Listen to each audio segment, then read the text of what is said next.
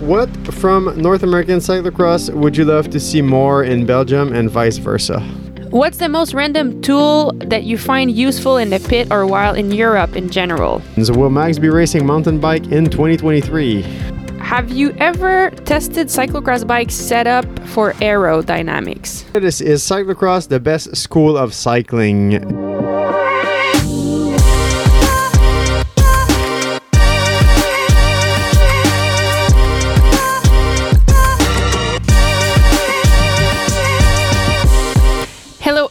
Everyone, and welcome to the Muddy Mondays podcast. It should be called this week the Sunny Mondays because we are in Spain. I'm shirtless in the backyard right now. Yes, we are soaking up the sun and it feels so good. We have spent a few weeks without seeing the sun much um, while in the Netherlands and Belgium, so it feels really nice to be home, to be here in Spain right now. So, Dave, what are we doing here? We are not. We have not been racing the past this past weekend or This weekend, this like weekend. today. Yeah, today. Yeah. Um, it's nationals weekends for uh, all of the world, basically, except Canada and the U.S. Um, so every single nation has their national championship this weekend, and so nothing else on the calendar. Uh, but for us, our nationals are always uh, back in November or December. I think it has to do with the weather and just general participation. It would be hard to have participation in February in North America, and so we're not racing. So we have questions. We uh, we reached out on Instagram and by email, and a bunch of people sent questions. But just before that, I mean, we decided to come to Spain for a few reasons. This year, the UCI decided to put a World Cup in Benidorm in Spain next week. So it just is.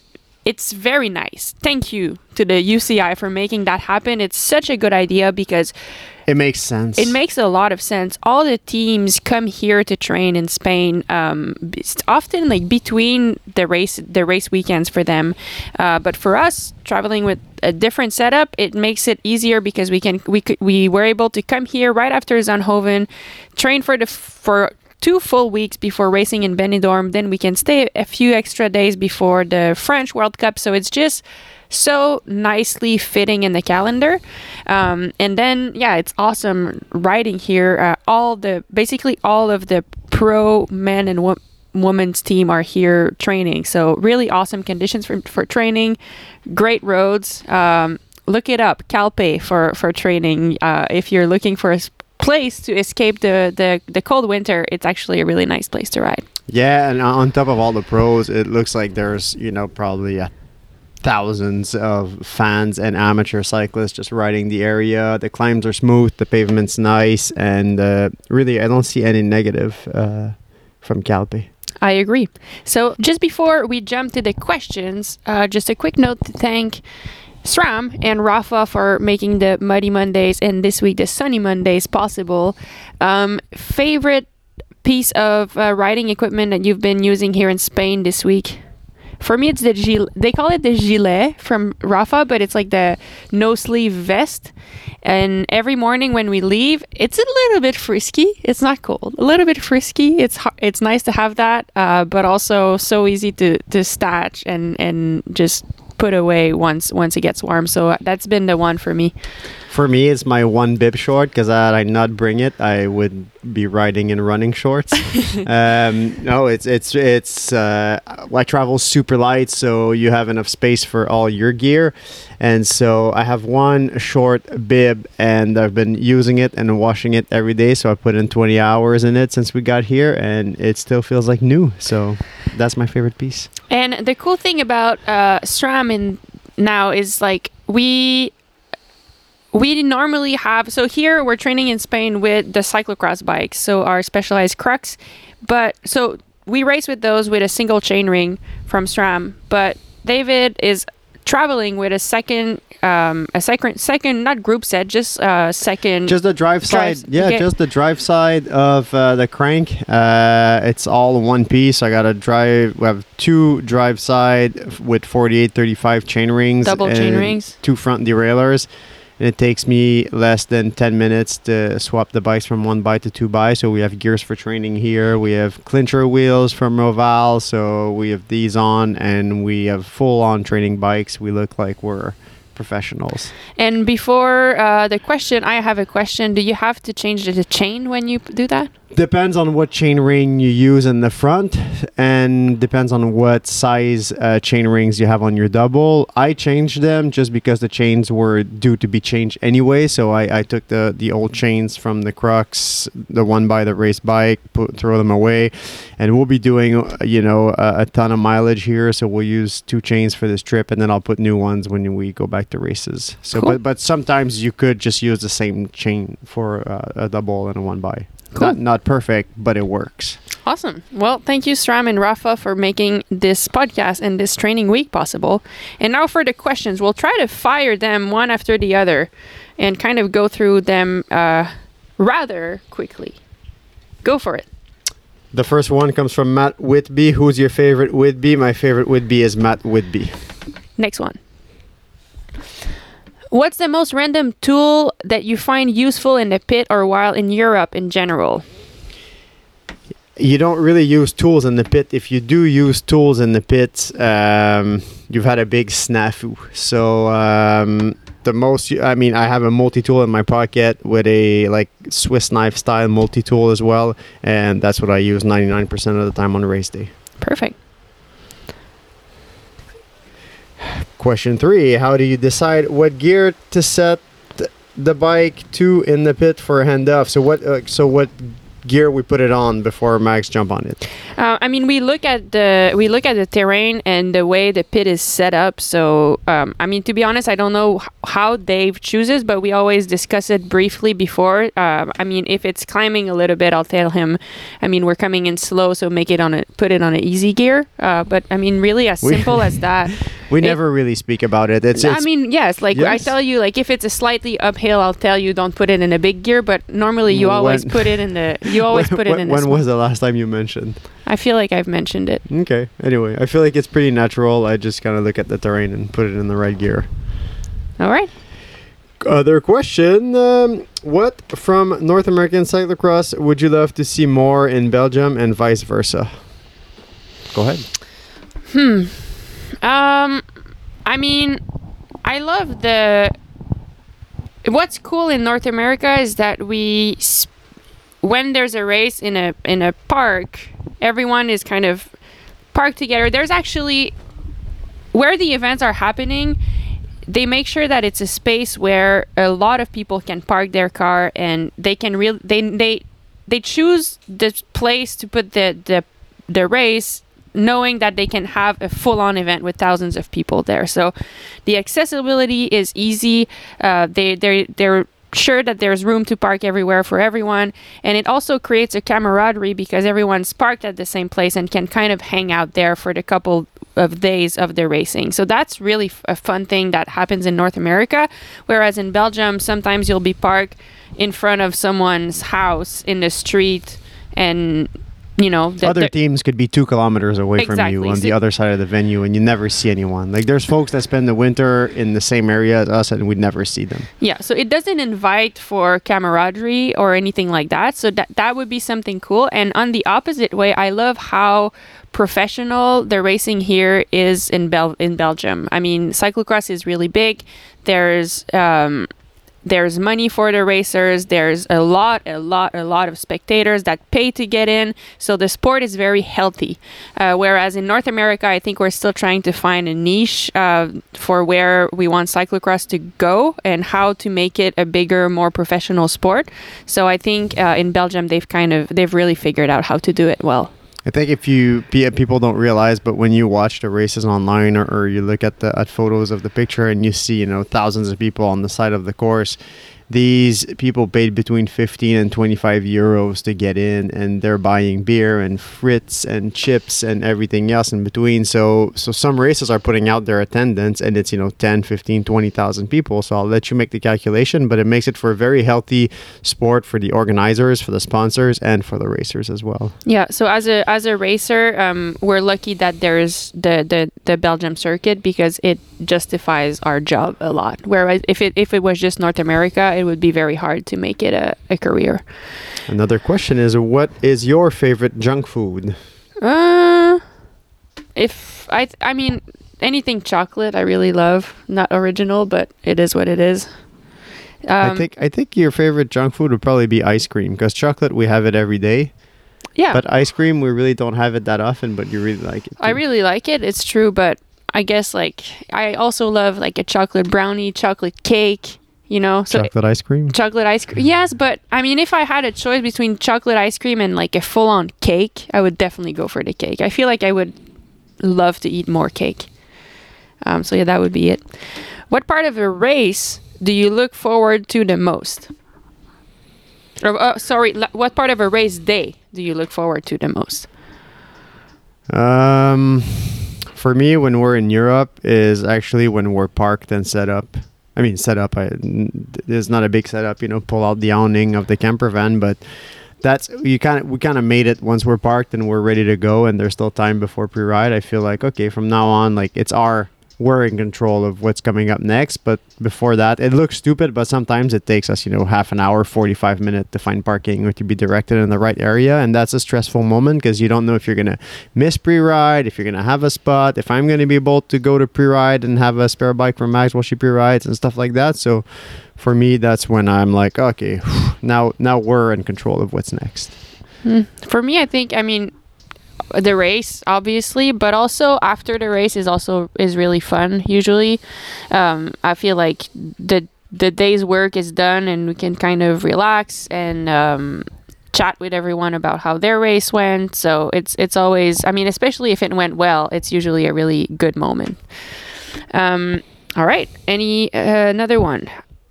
How how have you been keeping up with the NBA while we were in Europe?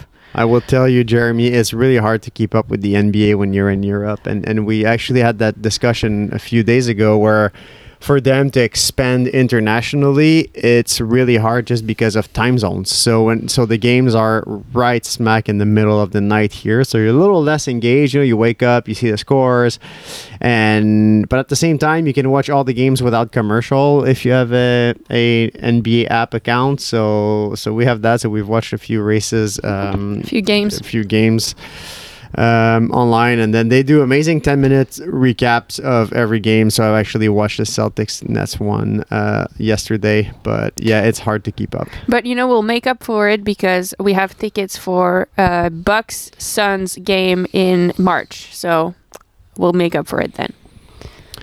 Next questions: Will Max be racing mountain bike in 2023? Yes, uh, but I won't be racing any mountain bike World Cups. So um, last year I tried, and it ended up being too much for me. Uh, too much traveling to Europe, considering we already do a lot of it in in for cyclocross, and I don't think I was able to do any kind of quality. So this year I won't be doing any World Cups. I will, however, be doing a few mountain bike races that are closer to home. Um, I'll probably be doing e mountain bike world championships and hopefully the marathon world championships, among others. Um, have you ever tested cyclocross bike setup for aerodynamics? We have not, and honestly, uh, for most of the races, the average speed are between 10 and 16 kilometers an hour, and there's about a hundred meter of flat, steady pedaling on the start straight. So I don't know how much it would change. Um, so yeah, that's that's that. We have not. We could have specialized as a aero Really cool tunnel, wind and, tunnel. and they offered to, to use it and stuff, but we have not put in the energy there uh, so far. Another question: uh, Are you fueling during cyclocross races? Um, I've started, so there, there. I used to not do it. The races were shorter, honestly, before, but now it's.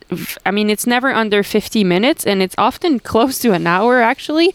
So that extra 10 to 20 minutes makes a difference. So I've started having a gel um, halfway through the race, which helps. In the in the before, I mean, I've always if it's warm, tried to carry a bottle on the bike. If it's warm and if there's not too much uh, carrying of the bike, so uh, that can that can help. But in the cold days, I'm not carrying a bottle most times.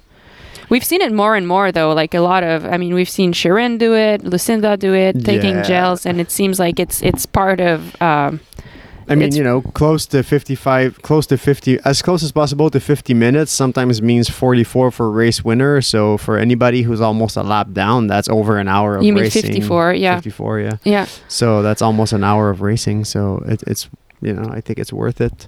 Yep.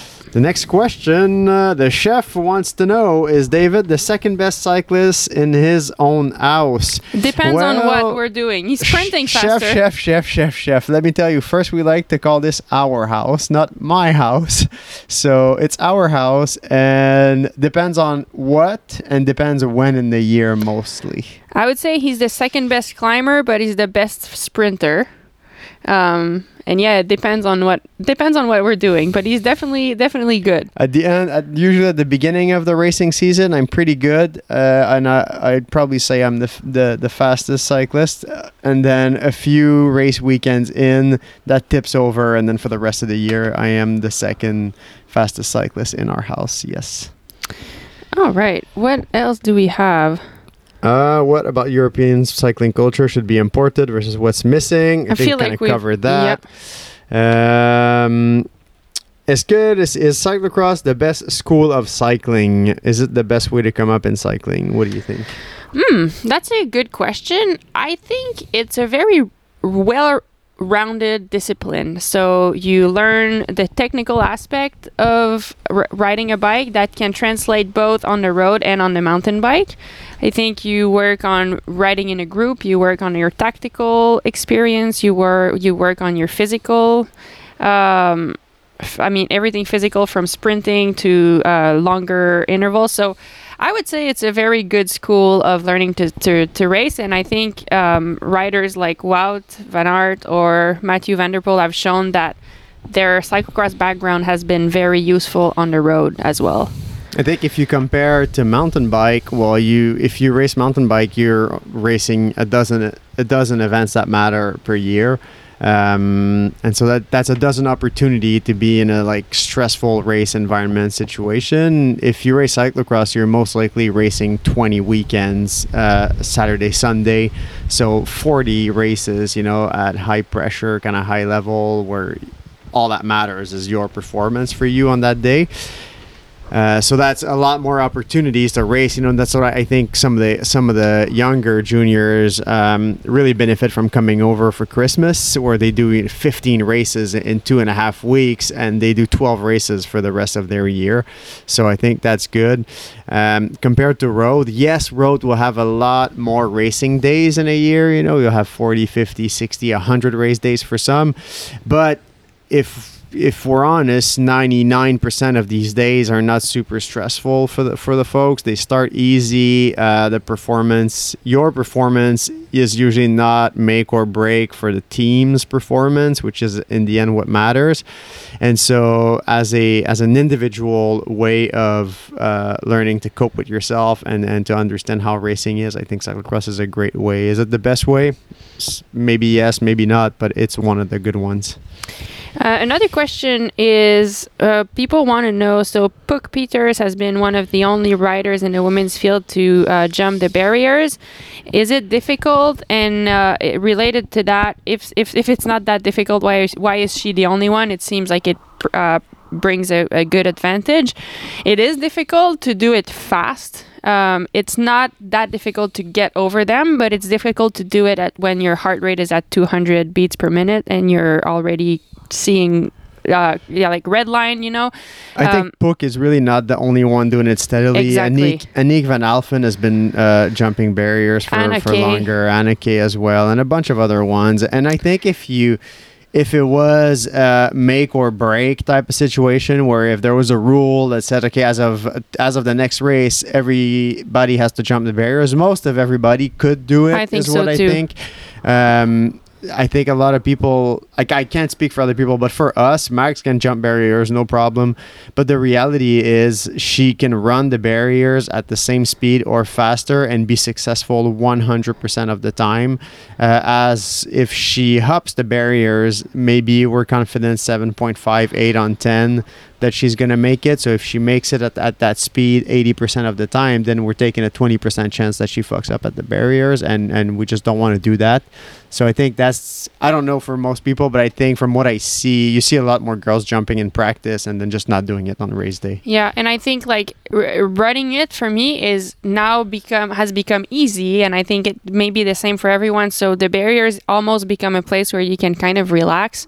But if I decide to jump them, for me it requires full concentration. So it's another place in the course where I I can't really relax. I kind of have to be on it again. So there aren't that many places on a cyclocross course where you can chill and take a breath for a minute. And for now, running the barriers is one of them for me. So that's why I'm not running them. And I don't know if a lot of people are feeling the same, but um, that could be one of them. It might change, you know, maybe in a few years, uh, you'll see more people doing them.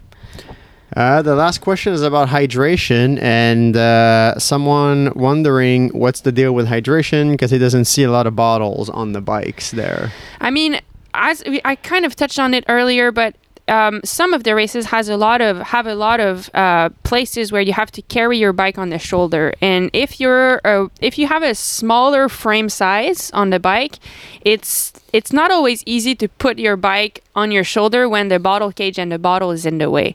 So sometimes that's something you think about um, that you don't, and also like the bottle makes the bike heavier, and when you have to carry it and run on it run with your bike on your shoulder for long periods of time when you're already knee deep in sucking mud, you don't really want to add that weight. You're happy if your bike is super light and just easy to carry. Um, the other thing is it's not very it's it's often very cold so you don't feel like you want to drink that much and it's a short effort. Uh, so you drink a lot before and after. That's those are kind of the, the scenarios that we think about. If it's warm outside like maybe at the benidorm uh, world cup this weekend if it's still 20 degrees and sun like that you might see some people with the bottle cage and then it's actually really nice to have it. I think as as we also mentioned earlier for the aero section there's some of the courses only have like 75 meters on pavement. And so maybe that's your only option to take that bottle, to take a, a hand off the bars and grab that bottle. So sometimes it's probably not worth it just to have a sip a lap maybe maybe not you know? Mm-hmm. um, it's to consider but you've seen some uh, things we've done in the past though is we would put a bottle cage in a bottle on the pit bike. And so in which case if max is like oh now i really need to drink or i'm getting really warm i need to pour water on myself in these warmer crusts she knows she can come in the pit change bikes and then her second bike has a bottle on it. So that's something we've done before. Yeah and you'll see depending on the courses for example the fayetteville world cup uh, world championships last year wasn't there wasn't much uh, running or carrying so a lot of people had and it was warm so a lot of people had the bottle on their bike. So those are kind of the factors that we take in uh, to decide if we're going to do it or not. So that's it for hydration yeah i mean thank you everyone for sending all the questions.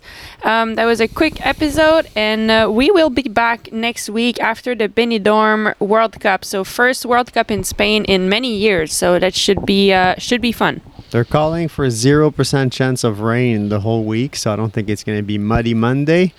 Uh, we haven't checked out the course yet. We haven't even been in that area yet, but we plan on checking it out this week and maybe do a little group workout. We ran with uh, a few other Canadians today, the Holmgren sister. We Ian. rode with them. We what? We rode. We didn't run with them. Did I say run? Oh, yeah. Oh.